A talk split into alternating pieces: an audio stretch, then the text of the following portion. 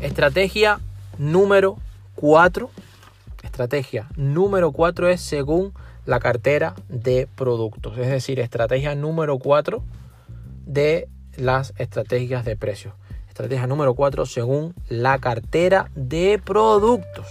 Es decir, ahora veremos que según la cartera de productos podemos ser líder en pérdidas.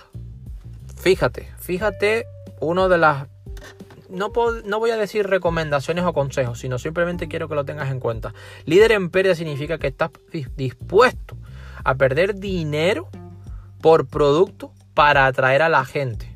Y estas son técnicas que muchas veces no se dicen, pero es lo que se conoce como el perder ganar.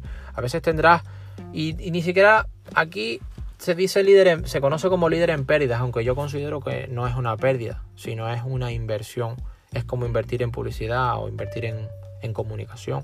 Al fin y al cabo, quieres atraer a la gente también para que conozca tu producto para salir de la oscuridad. Así que una de las estrategias, según la cartera de productos, es ser pues líder en esas pérdidas, ¿no? Entre comillas, porque son pérdidas obviamente financieras, pero que estás ganando para que tu producto, tu bien, tu servicio salga de la oscuridad.